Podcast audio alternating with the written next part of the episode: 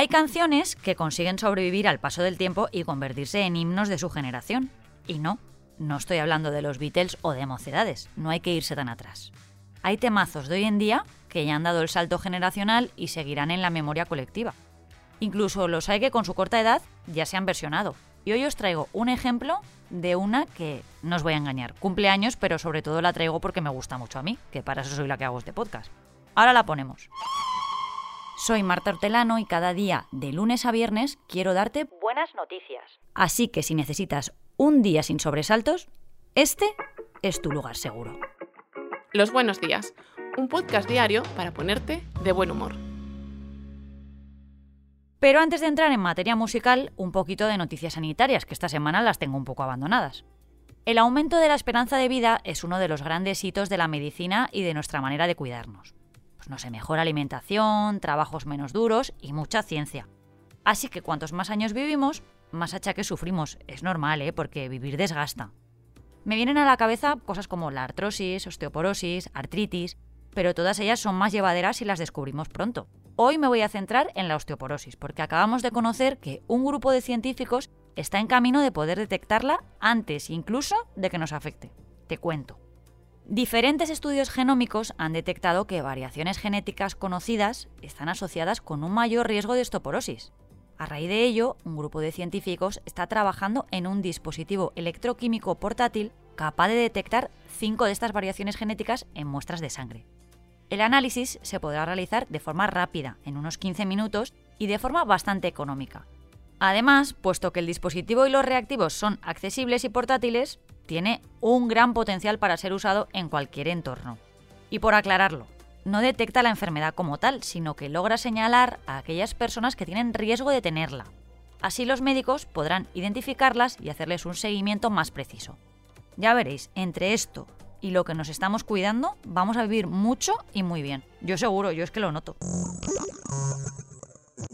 Y el que seguro que va a vivir muchos años es Luis Urios, que es muy joven y que ya lo tengo por aquí. Hola Marta, hoy vengo muy contento porque voy a recomendarte un libro que estoy seguro de que te va a encantar.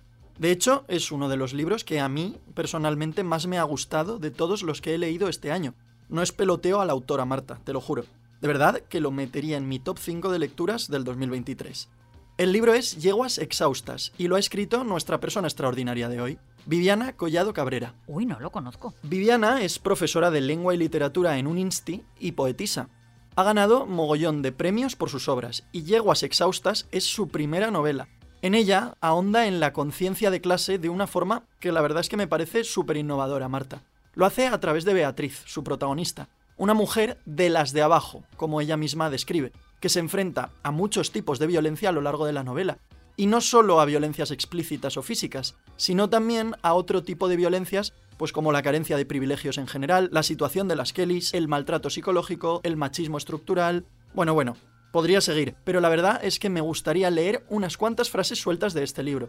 Aunque estén descontextualizadas, mira la contundencia que tienen por sí mismas. Espero que no sean spoilers. no, no son spoilers. La primera.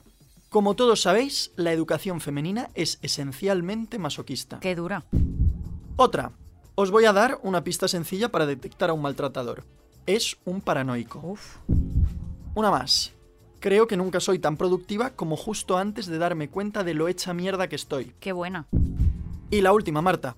¿Alguna vez habéis tenido la sensación de que alguien que dice quereros mucho parece especialmente reconfortado y feliz cuando os ve mal? Bueno, Podría seguir Marta porque tengo el libro lleno de marcas. La prosa de Viviana es como un puñetazo de realidad. Y a mí, como hombre, este libro incluso me hizo sentir incómodo en varios pasajes. Y eso que yo tengo la masculinidad bastante relajadita, Marta. Viviana, como ves, eh, derrocha pasión por un tubo.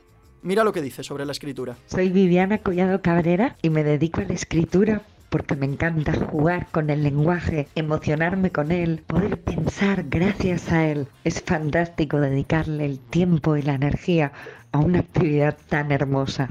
En Yeguas Exhaustas, lo que hace Viviana es presentar un rosario de mujeres extenuadas, casi hasta el desmayo, y encima lo hace de forma súper entretenida y súper bien escrita. Es uno de esos libros que combinan una buena historia con una fuerte carga intelectual. Así que nada, si todavía no lo habéis leído, ya sabéis qué pedir por Navidad. Pues yo lo quiero. Hay canciones que por lo que sea marcan una época, aunque las que van a pasar a la historia de la generación Z aún no están claras. Pero lo que sí sé yo seguro es que una de ellas será Fiebre, de Baguial. Mira, escucha, que te pongo un poquito.